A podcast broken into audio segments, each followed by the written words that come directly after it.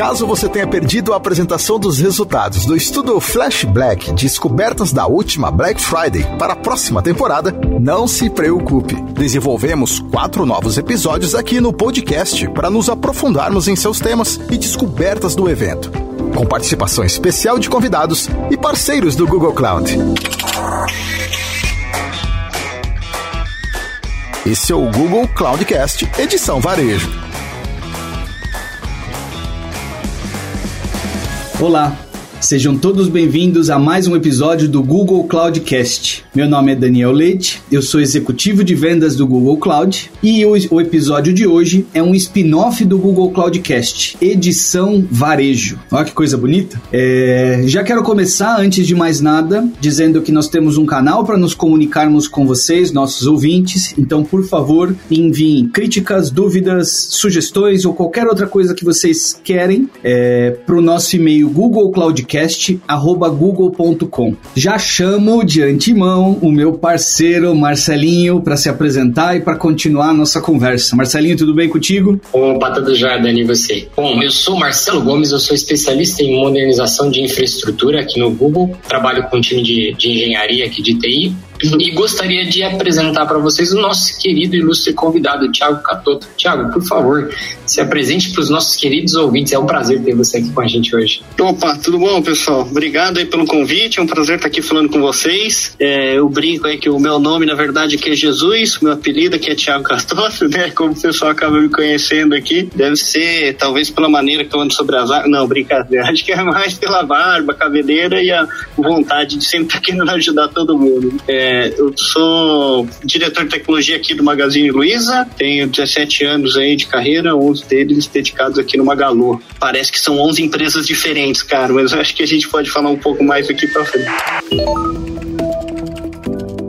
Que ótimo. Obrigado, Tiago, de novo por participar conosco. Não farei a piadinha que estamos falando com Jesus no podcast, pode ficar tranquilo, apesar de eu já ter feito. é, mas dando um, po um, pouco mais de abertura aqui, falando do Magazine Luiza. Magazine Luiza, ou Magalu, como é bastante conhecido hoje no mercado, é uma plataforma digital de varejo brasileira multicanal, é um ecossistema que contribui para que milhares de outros negócios ingressem no universo das transações virtuais. Tudo isso, claro, marcado marcado por um rápido crescimento que vem vindo nesses últimos anos e a gente tem visto isso de maneira muito forte e marcante no mercado, certo, Marcelinho? Com certeza, todos nós como fiéis clientes aí, a gente gosta muito desse crescimento rápido que vocês estão tendo. Inclusive também sou cliente do Cabum aí, mais nova aquisição de vocês. Eu vou aproveitar, Dani, para dar um contexto aqui com relação ao, ao cenário desse, desse spin-off, né? Que em 2020 o Google Cloud ele procurou a RGA para poder realizar o estudo chamado Flash Black, as descobertas da última Black Friday para a próxima temporada. E esse, esse estudo ele analisou a performance dos 25 maiores e-commerces no Brasil no período da Black Friday.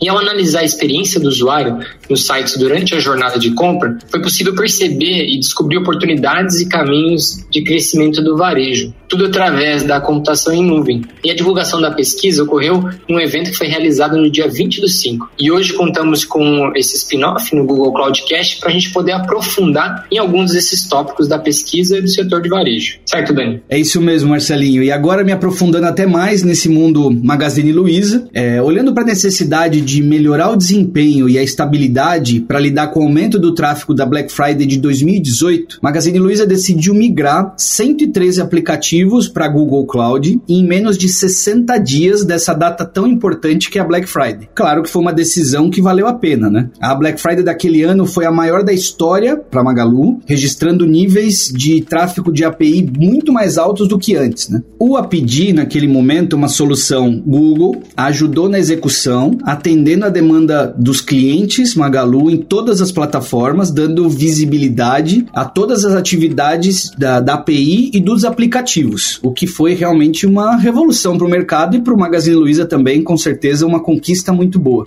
Poxa, eu vou aproveitar então, já vou começar com a primeira pergunta, Tiagão. Como a gente já mencionou, né, Magalu é um super exemplo aí de grandes empresas que podem migrar para a nuvem rapidamente. A gente sabe aí como foi rápido e super eficiente. Né? E garantindo aí todos os excelentes resultados que vocês tiveram no curto e longo prazo. Né? E mesmo dentro desse período de intensa movimentação para o negócio. É, o que você acha que foi um dos fatores aí, um dos principais fatores que levou vocês a tomar essa decisão, acho que tão audaciosa, né, para em alguns em alguns contextos, né? Como foi esse processo para vocês? Bem, Marcelinho, acho que foi no mínimo intenso, eu diria, né? e até o Dani estava falando aí, se eu me lembro bem, na verdade foram 53, 53 dias que a gente fez essa migração aí, e ainda teve uma pitadinha de cinco testes de carga no meio do caminho, né? Então, só para exemplificar, mas eu acho que. No, né? né? Pouco. Putz, eu acho que o, naquele momento o que a gente estava querendo mesmo era uma questão de modernização, né? E a gente viu uma oportunidade, principalmente quando a gente fala de Kubernetes, né? A gente queria já modernizar nossas aplicações para conseguir tirar um pouco mais de proveito da elasticidade que existe quando você usa essa tecnologia, né? Então a gente olhou e falou, cara, tem a Black vindo aí, ou a gente se adapta aqui, ou a gente já faz esse movimento um pouco mais audacioso. E aí a gente optou por essa segunda opção, né? Que era realmente curto curto, né? Tinha testes no meio do caminho, muitas pizzas, noites adentro aí com um time aí que, nossa, é, se, se destacou muito forte, assim, né? Eu lembro porque eu participei perto, né, desse projeto, eu participei ativamente, é, e acho que uma coisa que também ajudou a gente na época é que a gente fez uma, a gente tinha uma abstração em cima do Kubernetes, né, que era a própria Teresa, onde o objetivo era simplificar um pouco, né, abstrair para o próprio desenvolvedor é, alguns dos conceitos do Kubernetes, mas no mesmo tempo tirar proveito de, disso, né? Então, é, isso também foi um fator que ajudou a gente para tirar do que tinha das máquinas virtuais lá e começar a colocar esses serviços nesse sentido. Né? É, uma outra coisa que você comentou aí foi referente ao serviço EPID, né? É, que é o API Gateway, né? A gente já trabalha com eles há faz alguns anos, se não me engano, acho que desde 2015, de uma maneira um pouco mais humilde, mas essa questão de visibilidade das APIs é algo que ajuda a gente constantemente aí, né? Acho que principalmente quando fala de monitoramento, entender o que está acontecendo no seu ecossistema e tem até a própria estratégia é, é, do aplicativo ali é muito voltado em cima é, de APIs, né? Então também ajudou a gente é, neste ponto. Né? Não, é legal que você comentou isso, Thiago, que eu já estava no Google nessa época e eu me lembro também do, da força de mobilização nossa junto com vocês para que tudo fosse um sucesso. E, e bom que você comentou, né? Eu falei aqui a, o número completo de 60 dias, mas o final é 53, ou seja, melhor até do que estava previsto, né? É, é, que fazia 60 dias para Black, se eu não me engano, e a gente foi tipo, nossa, a gente terminou bem perto, assim, as últimas viradas, assim. E, e eu lembro que tinha muitas pessoas que falavam, nossa, vocês são malucos, o que, que vocês estão fazendo? Mas acho que uma parte legal que você comentou também, Dani, que a gente tinha um time interno muito competente e também o apoio das pessoas, né, principalmente do Google que estava acompanhando, que dava essa segurança para a gente falar, cara, é audacioso, mas vai dar certo, e aí ainda bem que deu, né? E nossa, as vendas foram muito boas, né? Eu lembro que acho que a gente até ficou meio é, assustado, assim, né? Porque quando tem um grande período como esse, você sempre vai, putz, o que, que pode dar de errado, né? Quais os planos B que você tem que ativar ali, e no final do dia a gente falou, nossa, foi melhor do que a gente esperava, né? A gente sempre espera que tenha algum plano de contingência que você tem que te atingir, assim, foi bem mais liso do que, do que a gente tinha expectativa, né? Ainda mais por fazer uma mudança grande como essa, né? A gente mudou é, quase o e-commerce inteiro é, e, e, mesmo assim passado da maneira que foi assim para a gente foi uma vitória muito grande assim. que ótimo. Casos de sucesso são sempre muito bons da gente contar. É, voltando agora para aquele ponto da Flash Black inicial no nosso estudo um dos principais pontos que foram analisados nessa pesquisa foi o UX User Experience olhando principalmente para avaliação da experiência do usuário nos e-commerces durante essa jornada de compra que a gente tem demonstrado né? É claro que essa abordagem é relevante porque no final satisfação do usuário nesse quesito funciona como, claro, uma fidelização da marca no futuro, né? Para esse cliente continuar é, olhando para o portal e para os produtos daquele fornecedor, vamos dizer assim. Né? Alguns dos momentos, por exemplo, como o carregamento da página inicial, eles são críticos para que essa experiência seja bem sucedida. Um fator aqui que a gente conseguiu levantar no estudo cinco dos e-commerces analisados, eles demoraram mais de 4.68 segundos para carregar e sofreram um aumento do bounce bounce rate, que é a taxa de rejeição, né, quando um cliente abandona a página, provavelmente para ir para um concorrente, em 90%, o que, claro, é bastante expressivo. Né? Olhando nesse sentido, Thiago, quais são as boas práticas de, de user experience que, que vocês aplicam na, nas próprias plataformas de vocês e qual é a importância realmente dada para a experiência do cliente nas estratégias que hoje vocês têm para melhorar a renda, aumentar essa fidelização dos clientes? Bem, Dani, acho que experiência é sempre algo importante, né? Até porque se você faz alguma coisa muito complicada, a pessoa não, não acha onde que tá ali, o que, que você quer mostrar para ela, ela acaba tendo dificuldade, se se acaba não usando a, o, o seu site, navegando, ficando mais tempo, né? Quando você fala dessa parte de performance, cara, é, é sempre um desafio, porque uma das premissas que a gente tem aqui é também a parte de customização, né? Então eu quero entregar algo que também ajude para a experiência, que faça sentido para você, né? Principalmente se você tá logado, né? Tá com os opt-ins ligados ali para receber as recomendações que tem, é, então, é, é importante que isso venha primeiro. Né? Cara, aquele produto que você estava ali namorando, aquela categoria que você tem interesse, que a gente consiga cruzar tudo isso para entregar, né? Isso também ajuda na questão da experiência, né? E aí é uma balança, né? Porque como que você vai é, entregar é, uma home muito rápida, falando de varejo, né? Que eu acho que era um pouco do que a gente tinha muitos anos atrás, né? Onde era aquele empurrado, né? Alguém do comercial lá comprava não sei quantas mil produtos de alguma coisa e depois ele colocava no banner lá para tentar empurrar para os clientes. Acho que hoje mudou muito, né? Então é uma questão de do, do que, que o cliente tem vontade, de alguma coisa que ele está pesquisando de descoberta e como que a gente consegue equilibrar essa parte da, da home, carregar rápido, ter uma experiência é, rápida, mas sem perder a própria parte de personalização, né? Então acho que esse é um, é um desafio. Quando a gente fala de grandes eventos eventos, né, a gente tem inclusive algumas outras estratégias, né? Putz, às vezes faz uma home um pouco mais leve, deixa ali ainda a parte de recomendação que é importante, mas talvez tira algumas, algumas features para conseguir fazer com que a pessoa busque, né? É, ou que ela tenha acesso àquela informação muito rápido, né? Então acho que essa é um ponto importante. É, outra coisa que eu gostaria de comentar aqui quando a gente fala dessa parte de, de usabilidade, né, de user experience, é também a parte de variações que você tem, né? Como que você testa, é, você conseguir é, ter variações, putz, eu tenho a home de um jeito, a home de um outro, qual que performa melhor, num grande evento talvez ela fica de uma maneira e a gente faz isso, né? Em grandes eventos você vai ver, né, as nossas primeiras páginas aí dos aplicativos, da home, ela mudando, né? Porque é um, é um momento diferente, o que está sendo procurado é diferente, então também é importante você respeitar a sazonalidade, né? Isso também acho que é algo importante quando se fala de usabilidade, é, que casa com essa sua pergunta. Não sei exatamente a sua pergunta, mas era isso, Dani? É isso mesmo. É, experiência, o ponto é exatamente o que você falou agora, né? Melhorar a experiência e fidelizar o cliente. É o que você falou, principalmente nesse último ponto agora, que você levantou, a mudança de um layout de página, o quanto isso pode ser significativo até para criar mais proximidade com a, a data comemorativa ou com um momento momento especial. Então acho que foi bem endereçada a resposta. Legal, legal, acho que é isso. Show de bola você tocar nesse ponto até e vocês trazerem o ponto de, de tempo de carregamento do site, né? Que é um ponto super importante. Mas acho que e app também, também, app também, app também é importante, não esquece.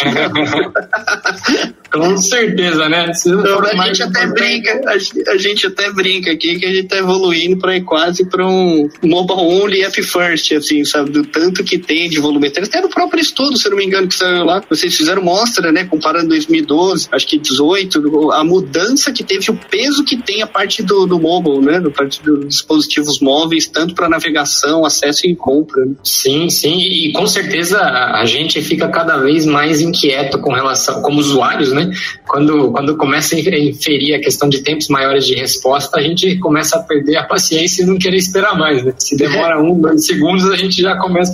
Quanto mais novo acho que as pessoas vão ficando, mais rápido elas esperam que a velocidade seja o tempo de resposta aí, né, dos sites e das, das interações, né? É pela disponibilidade, né? Se a gente pensar de alguns anos para cá, o quanto que isso mudou, né, Tiagão? É verdade, que está cada vez mais intenso, né? Eu queria até aproveitar esse contexto que a gente está falando, né, do tempo de carregamento do site, que é um ponto importante, mas também também trazer a questão dos erros, né? Os erros da aplicação também impactam bastante. E até tem um ponto no estudo que ele descobriu que 26% de todos os erros nos sites, eles também é, foram erros de aplicação. Então, e eles podiam até ser percebidos pelo usuário final. E o interessante é que na maioria dos erros, eles aconteceram na semana anterior à, à semana da Black Friday, ou nos dias que sucederam, né, a Black Friday. E o que indica aí uma preocupação maior, né, das empresas durante a data, mas não no restante do tempo necessariamente. Pensando nisso, né, é, grande parte do, do, do, reparo né, de 2018 foi pautado na, na, adoção de gerenciamento de APIs. Né? Pensando nesse cenário de garantir flexibilidade, agilidade para aplicações,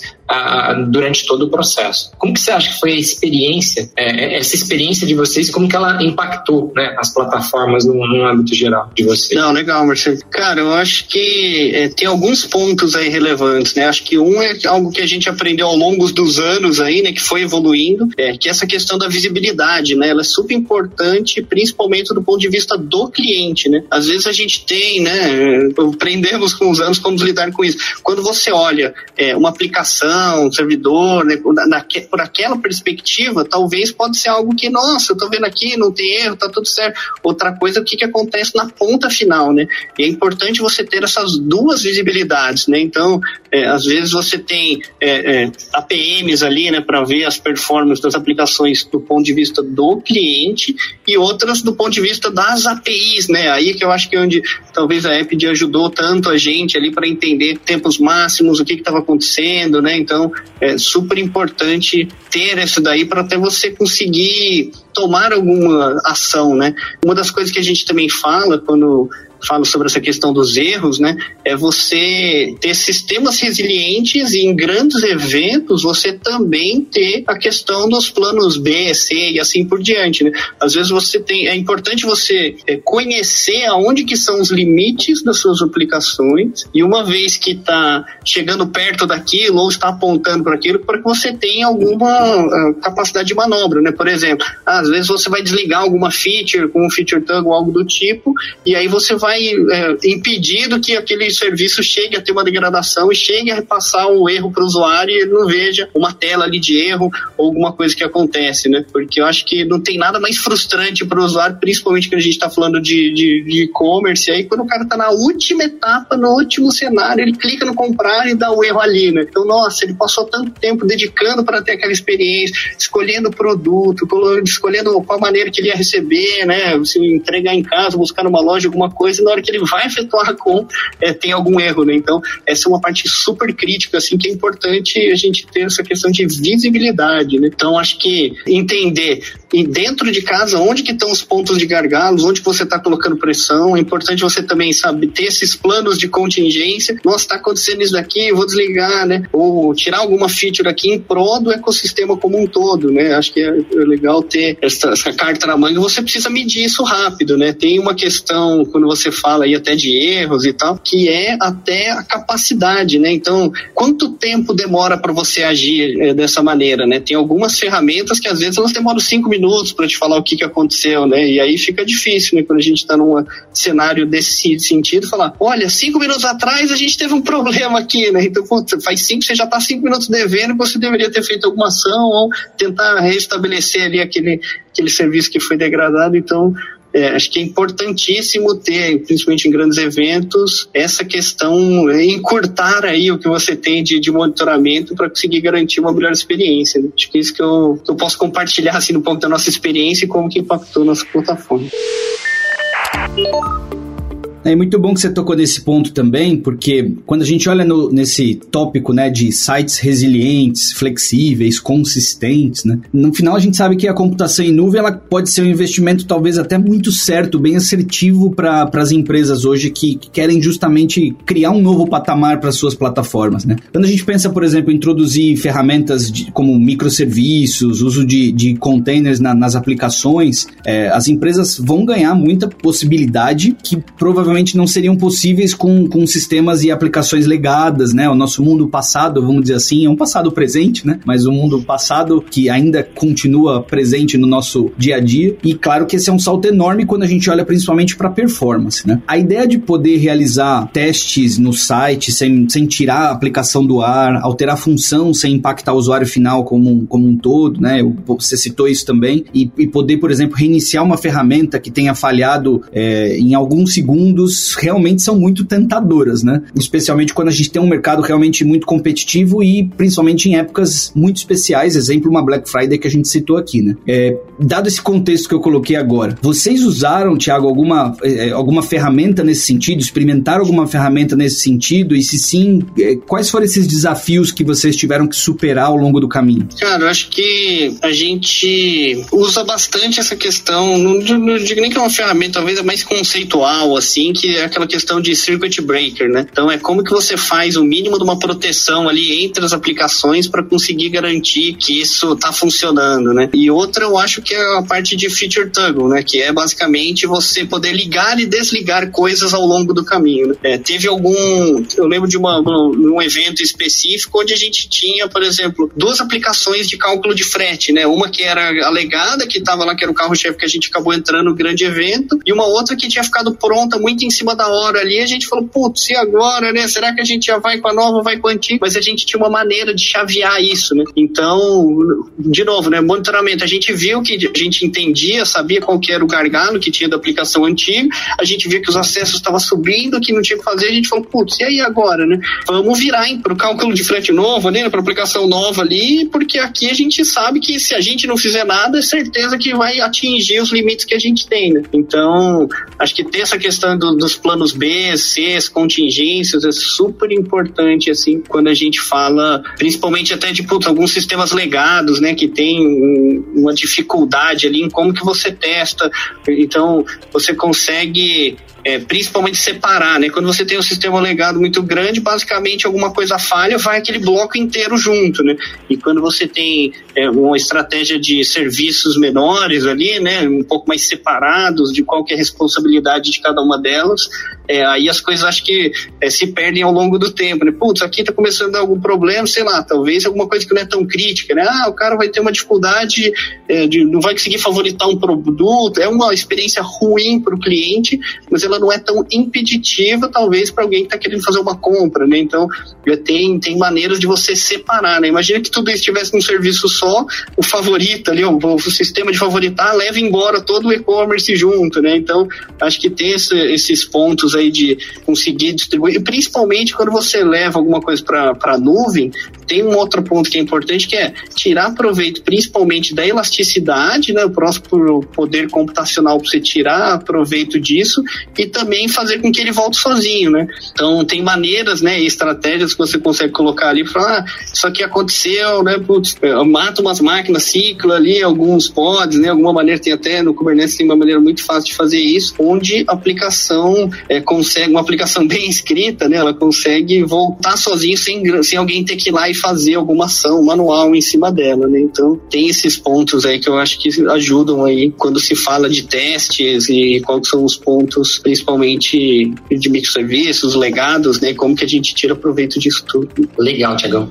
É, queria aproveitar até compartilhar um pouquinho do que a gente compartilhou e mencionou no último episódio, né, que foi do, do nosso Google Cloud, Cloudcast da edição de varejo, sobre a adoção de inteligência artificial né, nesse contexto de varejo, que ela pode ter um impacto positivo nessa questão da experiência de compra né, dos consumidores e é uma das maiores vantagens, né, se a gente for falar de, de, de, computação em nuvem. Então, falando nessa questão de cultura de dados, né, e do, do poder que ela tem no, no, processo de apoiar a tomada de decisão, esse cenário, né, de inteligência artificial ele pode ser extremamente útil, né, especialmente extremamente útil no, no, cenário de coleta, cruzamento e essa parte de análise de dados, né, para poder auxiliar no fornecimento de insights, que se a gente fosse pensar em qualquer coisa manual, seria é, um esforço descomunal, né, para a gente conseguir fazer esse, é, esse, todo esse resultado em cima de dados. É, como que vocês estão cuidando dessa, nessa abordagem, né, é, de utilizar uma estratégia mais baseada em dados para auxiliar no processo de tomada de decisões? Não, legal, Marcelo. Eu acho que essa parte de DE DE, DS, né, Data Engineer, Data Science, né, tem evoluído bastante nos últimos anos, né? É, e eu acho que aqui talvez não é diferente, né? Que a gente sempre, já faz bastante tempo que a gente tenta é, usar sistemas próprios, principalmente de recomendação, porque acho que tem muito dado dentro de casa que a gente consegue evoluir para informação e aí ajudar o cliente também a tomar decisão, né? Que é de recomendação de produto, algo nesse sentido. Mas uma coisa que é bacana é, é tem muitas oportunidades, né? Nesse, nesse ambiente. Até internamente, é, queria até fazer um parênteses aqui, agradecer o Daniel Cassiano, é, que hoje não faz mais parte aqui do time, mas ajudou a construir isso fortemente aqui, como uma, realmente ter uma questão de uma plataforma de dados interna com o objetivo de quase que democratizar o acesso para isso, né, para outras áreas, não só como tecnologia, como você mesmo mencionou, né, Marcelo? Às vezes é importante para quem está ali no negócio tomar alguma decisão sobre esse produto não está indo muito bem nesse cenário, esse preço não está muito bom, aqui não está tão competitivo, eu preciso tomar alguma ação numa grande campanha, né? E aí ter as ferramentas corretas já com alguma sugestão ali, até inclusive baseado em algoritmo, né? Então é, acho que isso foi algo que mudou bastante até para as pessoas conseguirem entender qual o tipo de informação que está disponível é, interno para elas conseguirem trabalhar em cima, né? Então, putz, acho que a parte de algoritmos ajuda bastante isso. Putz, acho que o, a parte de oportunidades, de novo, fica muito grande, né? Até de recomendação, é, a gente faz os... que a gente brinca que é a batalha dos algoritmos aqui, né? Então, putz, testa bastante com os testes AB, olha, é, esse algoritmo de busca está melhor do que aquele, em qual cenário funciona, porque é uma coisa que muda constantemente, né? Vai mudando o seu portfólio de produtos, entram outros parceiros com outros produtos, com outros serviços, e é algo que você tem que ficar testando constantemente para conseguir ir, é, digamos assim, afunilando aí, né? Até dando insights para falar, olha, isso aqui é uma categoria que está crescendo muito bem, dá um pouco mais de carinho para cá, isso daqui não está tá performando tanto como gostaria, e aí já conseguir, através de algoritmos, direcionar ali algumas ações menores, né? Uma coisa que eu acho que é importantíssima também, é, que não se fala tanto, é a própria questão de mudança de comportamento, até de bad bots, né, ou até questões de ataque, né. Então, é, é também tem uma parte importante é, de algoritmos aí de detecção, de inteligência artificial, para fazer, olha, esse cara aqui, esse cliente estava aqui, e aí agora, pouco tempo, ele se logou lá nos Estados Unidos, em 10 minutos o cara deu 500 quilômetros. Opa, parece ser algo né, que os algoritmos conseguem identificar para aumentar a segurança. E outra parte, essa parte de bad bots, né? Olha, tem aqui alguns IPs vindo daqui, tentando fazer essa coisa, batendo nessa, nessa endpoint, tentando navegar nessas páginas dessa maneira. Então também ajuda, né? Quanto mais você tira e tem visibilidade disso, né, é, acho que também ajuda você a ter um sistema mais é, seguro, mais consistente e, se, e ouso dizer até que mais barato, né? Porque imagina você ter que ficar pagando computação em nuvem, né? Que a gente sabe que tem a parte boa do benefício, que é putz, a escalabilidade, né? Mas imagina você recebe uma, um ataque, alguma coisa, algum bot ele varrendo muito e você sobe lá muitas aplicações, sobe muitos pods só para entregar é, para o bot, né? Onde na verdade talvez, principalmente os bad bots aí, né? Vou chamar assim, onde na verdade você não está entregando valor nenhum para o cliente final, né? Você está desperdiçando dinheiro, né? Então tem uma parte também importante quando se fala de CIEM, né? De, é, de parte de algoritmos que também ajuda muito nessas decisões aí, falando de, de inteligência artificial. Tiago, vou te falar uma coisa. Você tá aqui o nosso querido Heráclito de Efeso, a única constante é a mudança. É, eu puxei esse gancho, né, a brincadeira, né, da frase que o Heráclito é, colocou, né, a única constante é a mudança. Justamente porque você falou isso e falou uma coisa perfeita. É, a, a, inteligência artificial, ela vem justamente para absorver o que mais vai acontecer, que é a mudança. Mudança de perfil de usuário, mudança de perfil de, de proposição dos, dos produtos no mercado, é, a mudança de, de fases do ano em que vocês têm que proporcionar... Sim. Exatamente, proporcionar um serviço com produtos diferentes. Então, claro, eu fiz a brincadeira aqui do, do Heráclito de Efésio, mas no final é verdade. O que você falou é, é, é bem a realidade, né? Inteligência artificial vem até para complementar, engordar esse caldo bonito aí de como entregar a melhor experiência no final para o usuário. Né? É, e é um baita desafio, né, cara? Acho que é, é arregaçar as mangas e sempre evoluindo, né? Processo evolutivo. Com certeza. Vou puxar aqui o mesmo gancho agora que a gente estava falando de experiência. É, quando a gente olha para as fases do Discover ali, uma, as últimas, né, das fases, a descoberta do produto e o momento de atendimento e suporte. Isso vai acontecer, claro, no caso dos usuários, né, dos compradores com potencial que decidem ficar no site após o seu primeiro contato, etc. Parou, passou daquela fase do bounce rate. Né? A gente vai falar muito mais desse tema e profundamente, vamos dizer assim, no, no nosso próximo episódio. Mas enquanto nós estamos aqui, aproveitar a sapiência do Tiago Jesus aqui com a gente, é, vou aproveitar fazer uma pergunta especificamente nesse ponto, né? Como que vocês abordam hoje atendimento e suporte ao cliente nas, nas plataformas de vocês?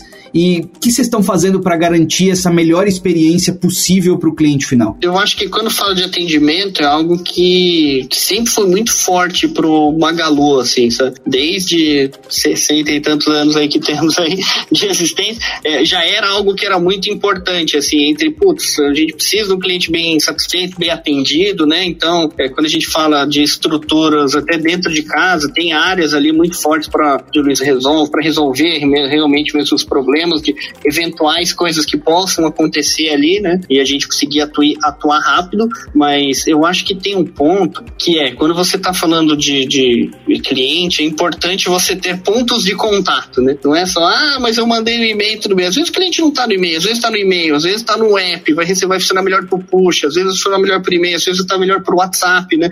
Então, eu acho que quando a gente fala é, desse ponto, uma das coisas que é premissa aqui pra gente é expandir essa questão dos pontos de contato que a gente tem com o cliente, que isso vai fazer com que a gente consiga se comunicar com ele no lugar onde ele funciona melhor, né? Então acho que esse é um ponto importante assim para o Maga, né? Tem funcionado bastante. É, acho que a gente está crescendo consideravelmente, né? Não é só o atendimento para quem é cliente final, mas tem também quem são os parceiros de plataforma e a gente trata da mesma maneira, né? Quem entra como seller da plataforma aqui dentro, a gente também tem um mesmo carinho, né? Mesmo atenção para que a gente consiga, uh, entenda que existe uma política também de ganha-ganha, né? Então, assim, acho que é legal, é sempre exatamente o tema aqui, quando fala é só de cliente final, mas acho que é importante ver que quando você começa a se portar como uma plataforma, você não tem só um tipo de cliente, você vão ter outros tipos de clientes, né? E você tem que lidar com ele das mesmas maneiras, né? Então, acho que esse é um ponto importantíssimo aí quando falo de experiência para as pessoas. Poxa, aproveitando todo esse contexto que você deu, Tiagão, eu queria aproveitar, se me permite, mais uma pergunta. Claro. É, para os nossos queridos ouvintes, vai ser essa. O que, que você deixaria de mensagem se você fosse escolher uma mensagem para passar em relação a todo esse, esse trabalho de preparação, né, de, de todo esse trabalho que vocês fizeram nesses últimos anos aí? É, o que, que, seria uma mensagem, assim, que na tua cabeça seria um dos pontos principais aí para o pessoal se preparar, para se preparar para a próxima Black Friday, que logo Não, tá chegando? É, é verdade, daqui a pouco tá chegando. Cara, eu acho que é duas coisas, assim. Primeiro, não deixa para só executar algum teste no final, né? Conheça muito bem, tem uma rotina de testes, pode ser de menor escala, né? Mas que você tenha uma rotina de testes aí constante, que você consiga ir tendo comparações, né? Porque senão você fala, putz, eu vou rodar aqui, vamos preparar para Black uma vez por ano, sabe? Mas, putz, acho que não é isso que vai fazer a grande diferença. Muitas coisas acontecem em um ano, né? Então, é legal você ter a política um pouco mensal, de fazer algumas coisas, ter umas constâncias um pouco melhor para preparar, porque tem outras datas também que podem ser, ser, ser, importantes e é legal você também ter essa visibilidade de evolução do que, que você está fazendo, né? O segundo, eu diria que é grandes eventos, grandes responsabilidades e grandes planejamentos, né? Mas é, essa questão de você ter os planos B, C e D, né? tenha planos de contingência antes e principalmente exercite eles, né? Ah, eu tenho aqui dois, rodando em dois, dois lugares diferentes aqui na minha Cloud Pro. Testa ele antes. Cara, se jogar tudo para cá, o que acontece? Jogar tudo para lá, qualquer outro ponto, tem o DR em algum outro lugar. Então, é, é tenha os planos de contingência e, e certifique-se de que eles vão funcionar, né?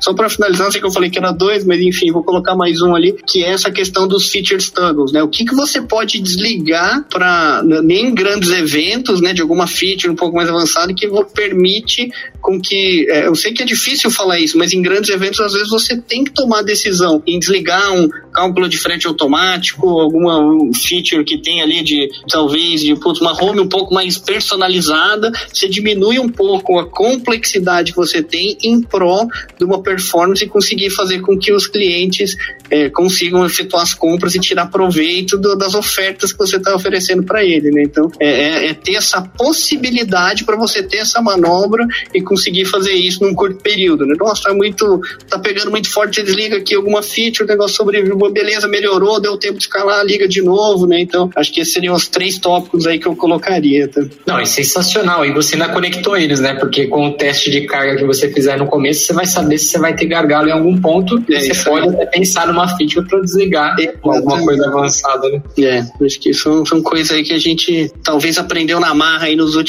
anos aí, que talvez quem tá ouvindo a gente, a gente, a gente apanhou por vocês aí, quem sabe vocês conseguem tirar algum proveito. Né? Sensacional. Tiagão, queria te agradecer demais. Então, aproveitando aí, pessoal, para finalizar o nosso episódio, gostaria de lembrá-los, caso vocês queiram entrar em contato com a gente, nós temos o nosso querido e-mail googlecloudcast.google.com. Vocês podem mandar dúvidas, sugestões de novos temas, qualquer coisa que vocês quiserem compartilhar conosco. E nós vamos ficando por aqui nesse episódio. Eu gostaria de novo de te agradecer, Tiagão, agradecer você, Dani. Esse papo foi sensacional. Pô, foi um prazer estar aqui, falar com você aí, Marcelinho, Dani. Obrigado de novo aí pelo convite, viu? Obrigado pela aula, obrigado aos nossos ouvintes. Obrigado, Marcelinho. Até a próxima. Muito obrigado, pessoal. Tchau, tchau. Ficamos por aqui.